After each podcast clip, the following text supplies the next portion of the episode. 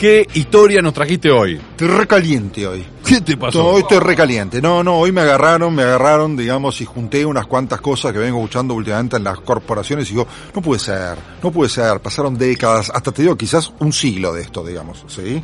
Ya en la época obviamente no había nacido ninguno de nosotros, pero después de la revolución industrial, las industrias de proceso, cuando ahí este, medían los tiempos de lo que hacían, de la época de Taylor y Fayol, que hablaban de los procesos mecánicos para construir un bien, para operar una compañía, todo ahí surge el presupuesto. Sí, ya sé, esto es terrible, es aburridísimo, pues saben, existe el presupuesto. Las compañías tienen un presupuesto. La gran máquina de impedir o de no hacer basado en una fantasía que nos muestra el Excel. ¿Viste que dicen que el Excel aguanta todo? Ese es el presupuesto. ¿Sí? El presupuesto, yo les cuento cuando, cómo es la mecánica generalmente, digamos. Hay una etapa que se denomina el periodo presupuestario. Entonces, bajo ciertas instrucciones, cada área hace su presupuesto de lo que va a gastar, de lo que va a vender, de lo que va a hacer, etcétera. Y consolidan la suma de todos los presupuestos individuales daría lugar al presupuesto de la compañía que determina el futuro resultado que la compañía tiene, no les gusta el resultado. Entonces, ¿qué hacen? Che, subir el 10%, bajarle 20% los gastos, todo eso, y de pronto, como el Excel aguanta todo, ¡Eureka! Vamos a tener un buen año. ¿Puedo decir que los presupuestos no sirven para nada? Correcto, Gaby. No, peor, no solamente que no sirven para nada, sino que impiden hacer cosas buenas. A ver, Albert, tírate un ejemplo. Contame alguna historia de presupuestos porque tenés unas cuantas encima. Ah, no, hay una alegoría presupuestaria que es típica para mis amigos, los FOs, va esta, digamos, ¿eh? Este, se hace la consolidación del presupuesto, el CFO tiene los números, va a verlo al CEO de la compañía y le dice, no, no puede ser, han aumentado mucho los gastos de la compañía, la cifra de capacitación es muy alta, imagínese que capacitamos a toda esta gente y después se van de la compañía.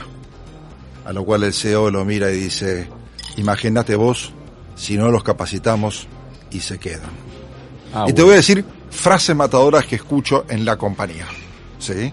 La compañía se escucha frases como decir, che, vino a trabajar esta persona, la conoció esta persona, un talento impresionante. Lástima que no tengo vacante en mi presupuesto.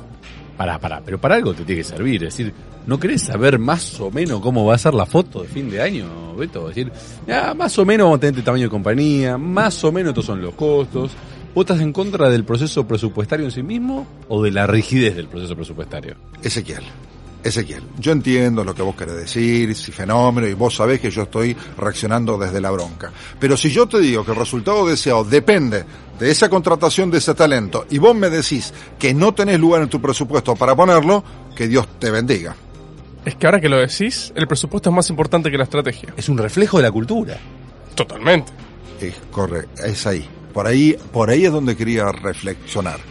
El presupuesto marca cultura, está por encima de la estrategia. ¿Y ustedes no les habrá pasado muchas veces estar con un cliente y hablar de un proyecto para hacer un proyecto de transformación y cambio y que el cliente te diga, me encantaría, pero no tengo presupuesto este año? Y el proyecto les cambia la historia de esa organización. Y como no tienen presupuesto, nada cambia. Puta, tenés un punto. No es grave eso. Más que grave es limitante. No, digamos, decir, la organización está limitada a un Excel. Y les digo algo, creo que el 98% de las organizaciones sufren de esta enfermedad que yo denomino prostitución presupuestaria. ¿Sí? Dejar todos los valores de lado por esa maldita planilla Excel que le hemos retocado para crearnos una fantasía que nunca va a ser tal.